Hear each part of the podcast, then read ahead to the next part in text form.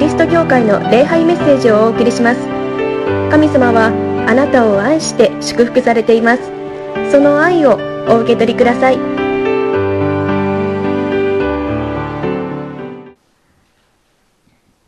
1週間の歩みを終えて皆さんここに帰ってきてくださいました。心より歓迎をいたします。私たちを神様が愛していてくださりそしていつも優しく見守っていてくださるというこの事実を確認して信頼してまた新しい習慣を始めてまいりましょう。私たちのこの信仰というか私たちの思いによってこの世界はどうにでも変わるものなんです。このコロナウイルスの本当に蔓延というのは今まで体験したことのない苦しさというかいうものをこう私たちに与えるものではありますけれども私たちがまあこれが苦しいなとかこれが嫌だなとか思うものは私たちの考え方でどうにもなるものでもあるんですね。あのこの震災ですねあのありましたよね大きなのが。で人々がこの避難所といいましょうかねところに集まってでああここに来てよかったなと思ってしばらく生活すると不満が出てくるんですね食べ物があるんだけれども冷たくて美味しくないとかですねまあいろいろあのやっぱり不満はやっぱり出てきますよね。でそういう不満がこの避難所にバーッとこう蔓延した時に一人の男の人が言ったそうです。でもこんなことは大したことないよと。自分たちはあの戦争の時ね戦争の最中また戦争が終わった後本当に食べ物がなくて苦しい時があったと。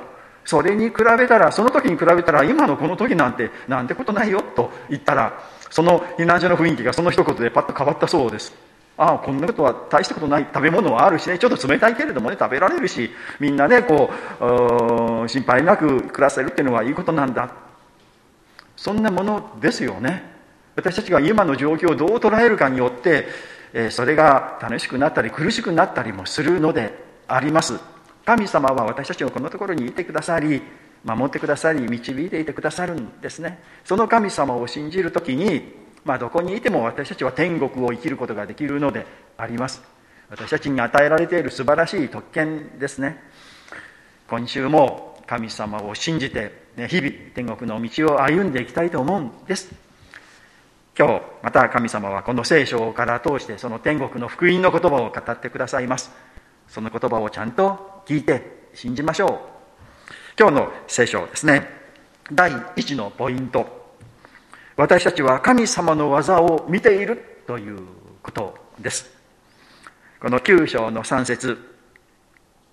本人が罪を犯したからでも両親が罪を犯したからでもない。神の技がこの人に現れるためであるとあります。神の技が現れるんだという神様が見業を行われる。神様が主導権を取って考えに従ってことを行われるんだということです。私たちはその神様の見業を神様の技を体験しているのであります。これはとっても嬉しいことであります。神様の技というのはまずはこの全宇宙ができた時にもうありました。全く何もない無ところからこの宇宙が生まれてきた。これは聖書に書いてあることでありますけれども科学的に今はみんな信じていることですね。無から有が生じる。絶対ありえないことですけれどもそう思わないともう説明がつかないことがある。この宇宙がまさにそうですよね。無から有ができるという素晴らしい神様が見業を行ってくださっている。それを私たちは知っているのであります。またこの地球に今私たちが住んでいる。これ当たり前だと思いますけれども決して当たり前ではありません。この宇宙の中に人間私たちが住める場所なんてほんのほんのこのちっぽけなところしかないんですね。この太陽の周りに、えー、この惑星が回っていますよね。こう水金地下木土天海明というのがなくなったんですよね。ですね。水星とか金星とかですね回っていて地球が回ってる。地球にしかですね空気はないし酸素はない。水はない。でこのふさわしいこの温度というのはないんですよね。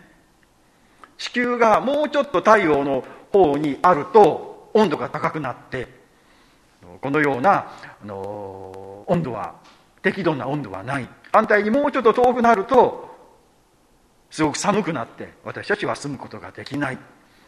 地球の大きさもちょうどいいんですよね。もうこの地球がもうちょっと小さかったら引力が少なくなって空気なんかみんな宇宙に飛んでしまってなくなるんですね。でもうちょっと大きくなると引力が強くなってですねあの引きつける力が強くて私たちは生きていくことができないという本当にバランスの取れた最高のこの星がこの地球です。ここに私たちは生まれている水があってこの青く見える。本当に美しい奇跡の星だと科学者は言う。美しい星ですよ。それを神様が作られた神様の技です。そこに私たちはこのようにして命を与えられ存在を与えられて生きているという。これは神様の技そのものです。神様は私たちを愛し私たちが存在する宇宙ができる前から私たちのことを知っていてくださり私一人一人を祝福しここに生まれてきなさいと言って私たちに命を与え体を与え存在を与えてくださった。神様の技ですね。神様に愛されているのであります。けれども私たちは神様のその祝福を無視して勝手に生き滅びの道を歩んでしまった。けれども神様は私たちを憐れんでくださり私たちの救いのために救い主イエス・キリストを送ってくださいました。イエス・キリストの十字架と復活によって私たちの罪が全く許され清められ神様の子として救ってくださったということです。神様の技ですね。いつも日々神様に見守られて生きていける。神様の技それを私たちはこう体験しているのであります。まず喜びましょう。神様に愛されている。私たち存在そのものが神様の技なんだ見業なんだということを喜びたいと思うんですね。第2番目のポイント。あなたは悪くありませんという福音の言葉です。このところをですねイエス様と弟子たちがこう歩いていたら道に一人の人がいた。その人は生まれつき目の見えない障害を持った方だった。で弟子たちはですねイエス様に質問する。どうしてこんな人が生まれてきたのでしょうか。この人が何か悪いことしたんですか。それともこの両親が何か悪いことをしたんですか。だからこのようになったんですか。という質問を、えー、イエス様にしたんです。でイエス様が答えられたいやいやこの本人が罪を犯したからでもなく、両親が罪を犯したからでもありません。このこの人の罪でもありません。両親の罪でもありません。あなたは悪くありませんと言ってくださったんですね。あなたは悪くありません。この言葉、福音の言葉ではないでしょうか。何かあなたが悪い、あなたが失敗した、あなたはダメだ、あなたはこれがするから良くないですよ。って。いつも誰かから言われているような気がしませんか？それ苦しいですね。けれどもイエス様はいやあなたのせいじゃありませんよ。あなた悪くないですよと言ってくださるんです。まあ弟子たちのこの疑問というのはまあ当然の疑問といえば疑問ですね。けれども、まあ、ひどい疑問というかひどい質問です。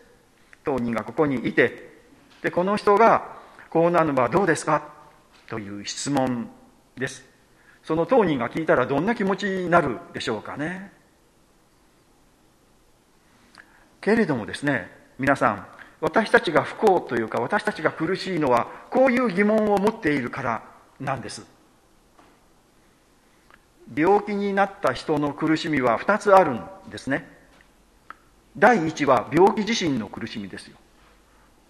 痛かったりですね。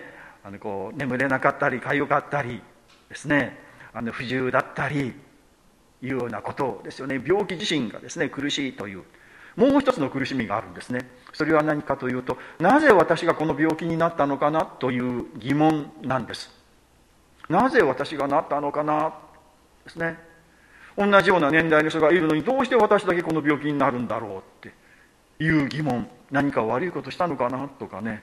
何なのかなと。あの人は健康なのにどうして私はこんなふうになったのかなとかっていうこの疑問ですね。でそのその疑問の苦しみっていうのはもう相当大きいですね。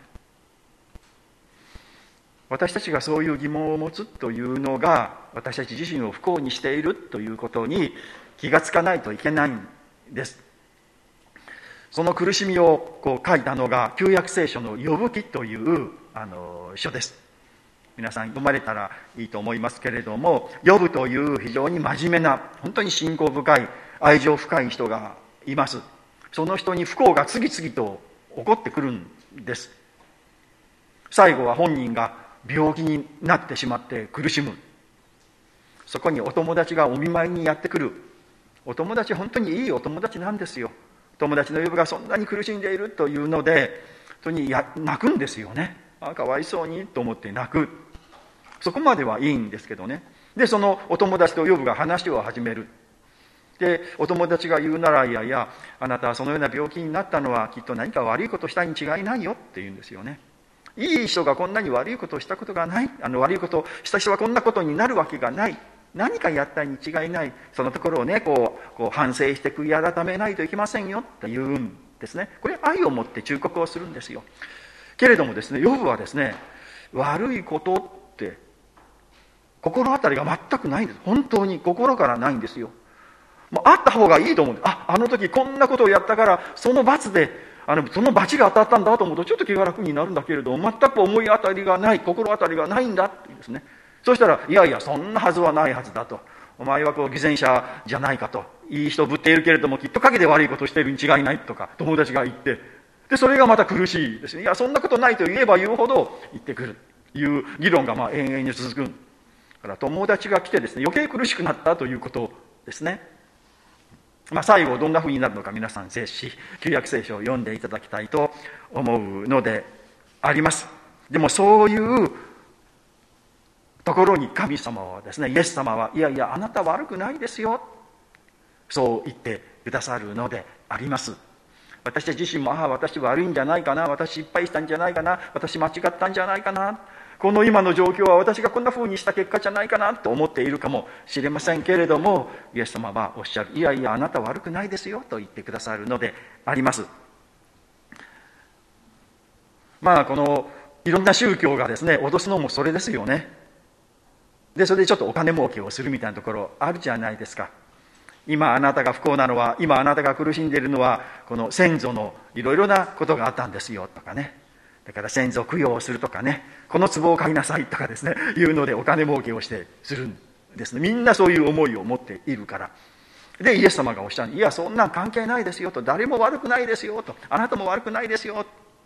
まあけれども私たちはちょっと心当たりありますよね。過去にこういうことをしてしまった。私はそんなに清い人間じゃない。私はダメな人間だ汚れた人間だという思いがあります。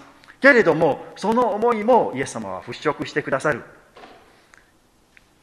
この世にやってきて私たち人間のそういう失敗とか間違いとか汚れとかそういうものを全部自分の責任として引き受け十字架にかかって死んでくださったんです。そしてあなた方の罪を全部許しましたよ。もうあなた方悪くないんですよとイエス様が言ってくださる。ちょっと皆さんを励ます意味で聖書の言葉ですね。あのいくつか紹介をいたしましょう。聖書を読みますけどですねあの何章何節開かなくてもいいです。ね、たくさん読みますのでね次から次出てきますので追いつきませんので書く人はメモに書いてください。で御言葉を私が読みますので聞いてください。で聖書を書くときですね何何何何章何節と言います。ただ先にね何章何節というのは書いてください。でその後あの書の名前をですね書くと。でまた「い」とか書いてるとあ何章何節だったっけ？って忘れてしまう場合がありますので先に何章何節を書いて後からあの書の名前をちょっと書かれるとあのいいと思います。一つはですねあのヨハネの19節の30節。これはイエス様が十字架の上でですねイエスはこのブドウ酒を受け取ると成し遂げられたと言い神戸を頭を打たれて息を引き取られた。もうあなたのこの罪の許しは成し遂げられて完成したんですよとイエス様がおっしゃった。それは口語訳聖書はですね全てが終わったと訳されています。新海訳聖書は完了したと訳されています。あなたの救いはもう完了して完成しているんですよと。もう心配することないんですよとおっしゃっている。であとはですねあの旧約聖書三箇所7章19節。三箇7の19ですね。主は再び我らを憐れみ我らの咎を抑えすべての罪を海の深みに投げ込まれるですね。海の深みに投げ込まれると。私たちが過去を犯した全ての罪とか汚れとか間違いというものを抑えてですね小さく圧縮してそして海の深みに投げ込み。そうしたらもう誰もそこにそこに行くことができない。取りに行くことができない。もうあなたの罪はなくなったんですよ。と言ってくださっているんです。詩編103編12節。詩編103編12節。東が西から遠いほど私たちの背きの罪を遠ざけてくださる。東と西っていうのはもう正反対ですよね。東と西が合うことがありません。もう東は西よりもはるか彼方にある。はるか彼方にあなたの罪を放り投げますよと。もう書いてきませんよ。完全なる罪の許し清めですよ。と言ってくださっているんですよ。あなたはもう悪くないですよ。もう一つですね。イザヤ書一章の18節。たとえお前たちの罪が火のようでも火のようこの火というのは色の火ですね。火色ですね。真っ赤ですよね。火のようでも雪のように白くなることができる。たとえ紅のようであっても羊の毛のようになることができる。あなたの罪が真っ赤でも真っ赤な嘘とか日本語で言いますよね。もうそういうものであってもそれが真っ白になるんだ。イエス・キリストの十字架と復活によって真っ白に汚れのない真っ白に雪のように羊の毛のように真っ白になる。あなたはもう真っ白ですよと言ってくださるんです。信じましょうよ、ね、あなたにもう責任はないです。あなたはもう悪くないです。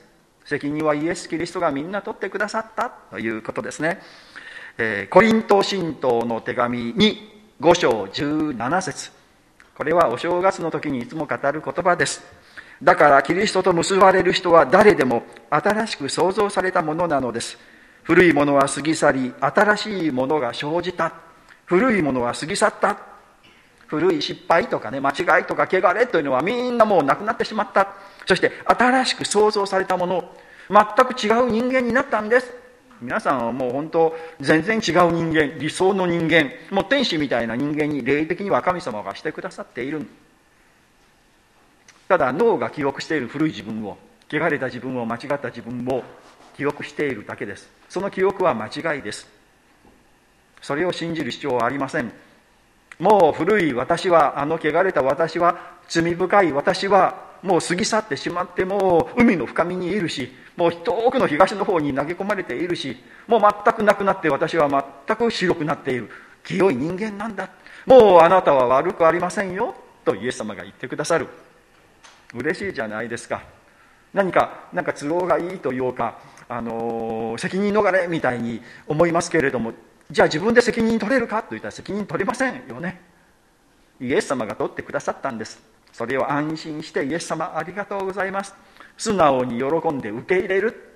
受け入れていいんですよ。信じていいんですよ。もうあなたは悪くありません。宣言してくださる。これが福音です。第3番目。神様の愛を深く理解をするということです。3節ですね。イエスはお答えになった。本人が罪を犯したからでも両親が罪を犯したからでもない。神の技がこの人に現れるためである。この後にこの目の不自由な人はイエス様がこう目を癒され目が見えるようになったんですね。まあ、あの目が見えるようになったというのは神様の技ですけれどもでもイエス様を信じた全ての人の目が見えるようになるわけではないんですね。ですからこれはまあ一つの象徴としてこの人に目の癒しということをイエス様はしてくださったんだということですね。それは何かというと本当にこの人のですね目が開かれたということです。まあ理解が新しくなったというか人生が新しくなった考え方が全く違う考えになったということをそのことによって表しているのであります。の見るということということと知るということはつながりがあるんですね。の英語でこの百分にしかずというのはですね、あの、seeing is believing っていうそうです。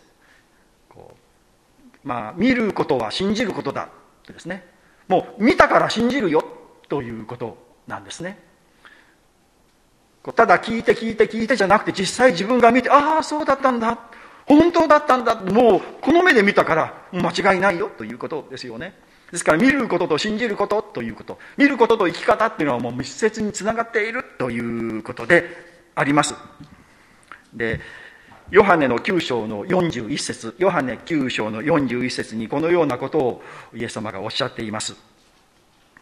見えなかったのであれば罪はなかったであろう。しかし今見えるとあなたたちは言っている。だからあなたたちの罪は残る。あなたたちがこう見えないというかね分からないと言ったらねあの罪はない。そその通りあなた方が分からない。見えないんだから。けれども見えてないのに私は見える私は分かっていると言ったらそれは間違いだと。あなたたちは分かってないんだから。その見えていないのに見えるというあなたたちはそれが罪なんですよということなんですね。これは何かというと弟子たちがこの人は不幸ですよね。目が見えなくて不幸ですよね。なぜですか？ということですよね。その考え方自体が実は見えていないということなんです。いろんな障害を持った方がありますですね。で私たちもいつか障害者になるんですね。年を取っていくとだんだんなっていく。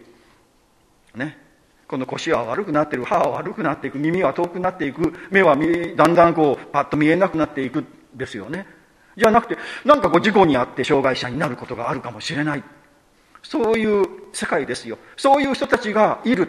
自分もそうだ。そうなるかもしれない。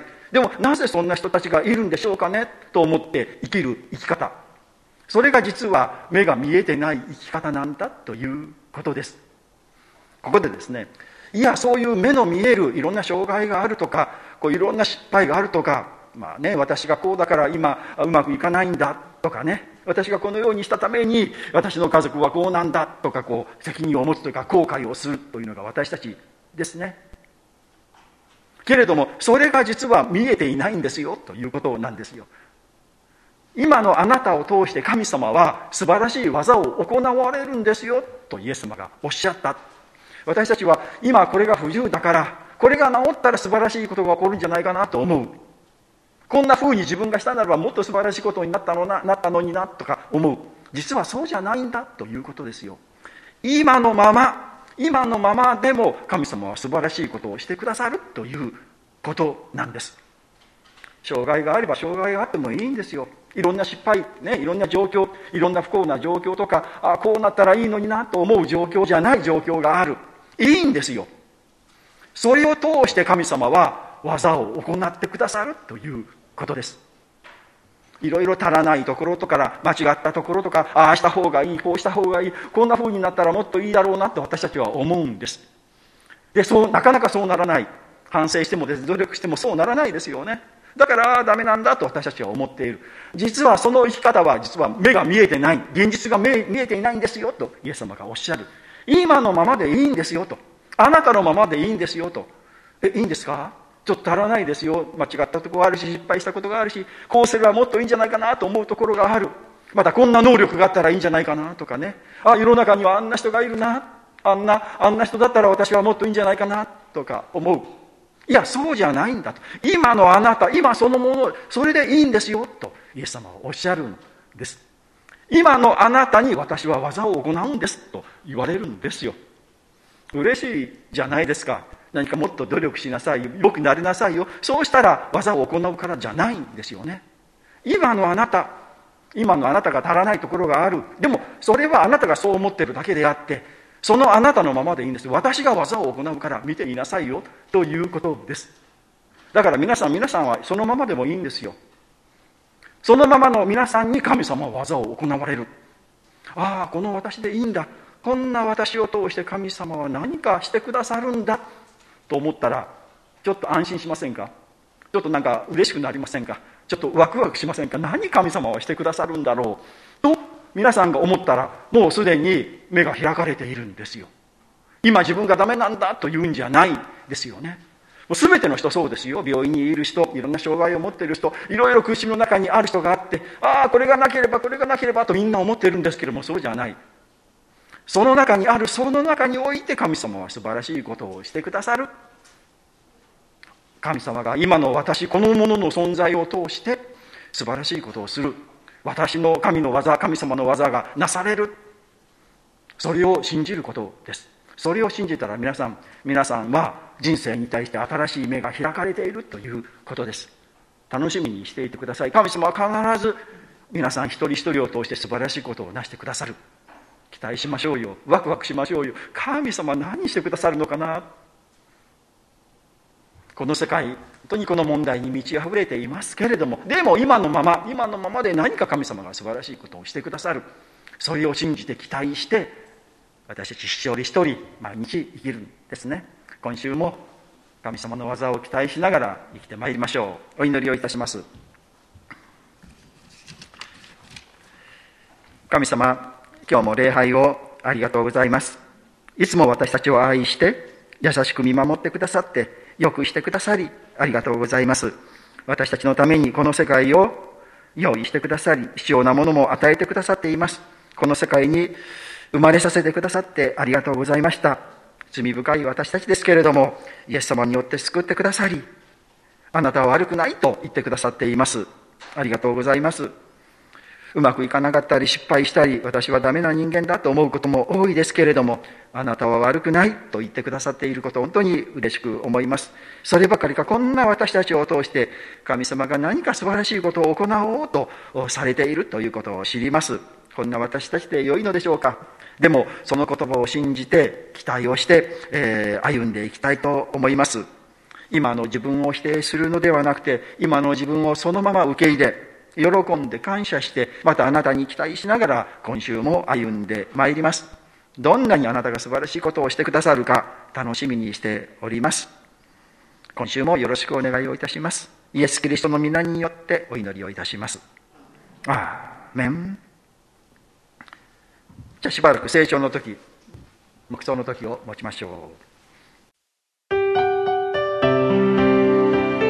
桃谷キリスト教会の礼拝メッセージを聞いてくださりありがとうございました。ご意見ご感想などを聞かせていただけると幸いです。神様はあなたが大好きで救ってくださいました。安心してお過ごしください。